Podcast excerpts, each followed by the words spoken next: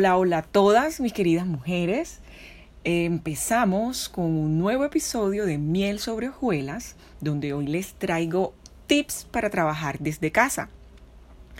Eh, sé que muchas son esposas, madres y emprendedoras y estoy segurísima que estos tips les ayudará un montón. Trabajar desde casa hay algunas personas que les gusta y hay otras que prefieren pues relacionarse con el entorno, con otras personas. A mí particularmente me encanta trabajar desde mi hogar, me parece un lujazo, me da flexibilidad. Establezco horarios para hacerlo más productivo y ameno. Pero trabajar desde casa no es todo color de rosa.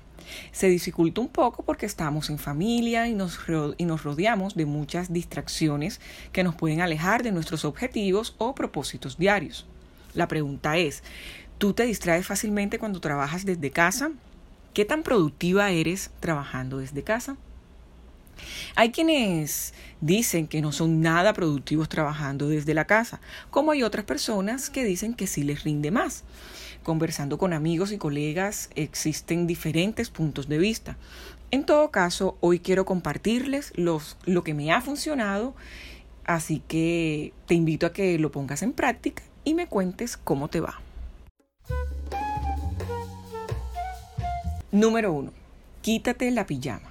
Trabajar en pijama hace que nos sintamos muy cómodas y nada productivas.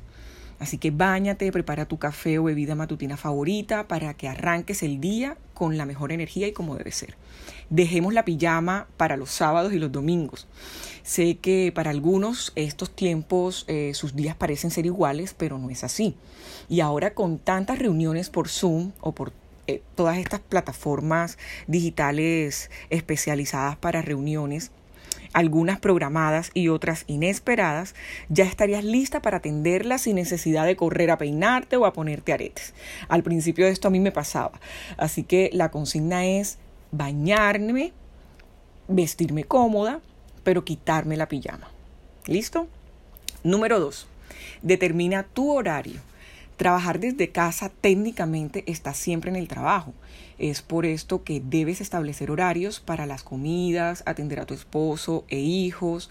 No te olvides de las pausas activas. Es muy fácil quedarse mm, enterrado en el escritorio. Número 3. Importante definir un espacio de trabajo. Miren, definir un área de trabajo es fundamental home office.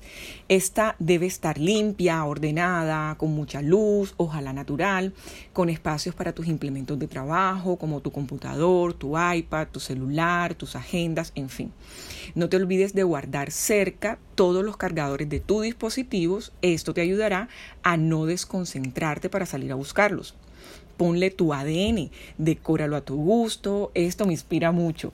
Usa tus resaltadores de colores, los post-it, em, para que te organices en tus tareas diarias. Número 4. Crea un hábito. En la noche, antes de acostarte, tómate un par de minutos para planificar el siguiente día. Ten claras y, cristalinas tus tareas prioritarias. No se trata de trabajar mucho, sino de trabajar bien, de trabajar eficientemente. Esto se consigue categorizando las tareas y o actividades.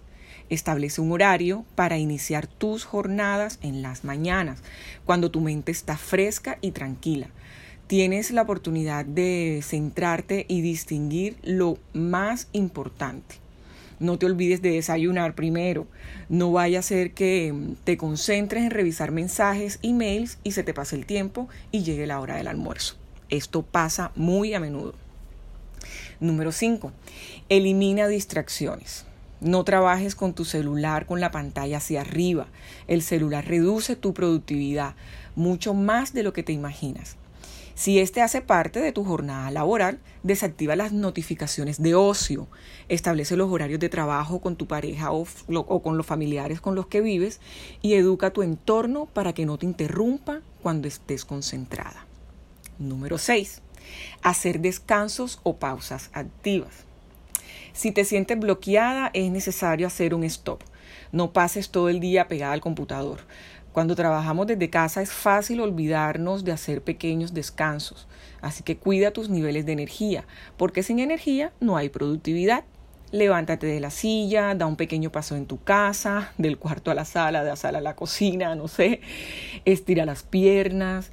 Es hora de hacer esa llamada que necesitas hacer, pensar en otras cosas para despejarte un, un ratico. Una buena idea es escuchar tu podcast favorito durante ese momento de descanso.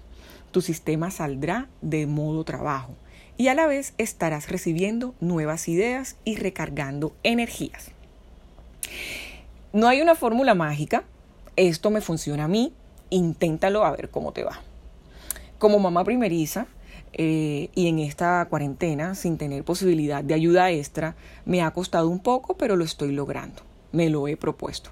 Además estoy en medio de un nuevo emprendimiento que me tiene muy feliz y emocionada, por lo que sí o sí debo mentalizarme y organizarme. Entonces, estos fueron mis tips para trabajar desde casa. Espero que te, que te, que te haya gustado y que lo pongas en práctica. Nos vemos en, otra, en otro episodio de este podcast y espero que la pases muy, pero muy bien en este día. Un abrazo.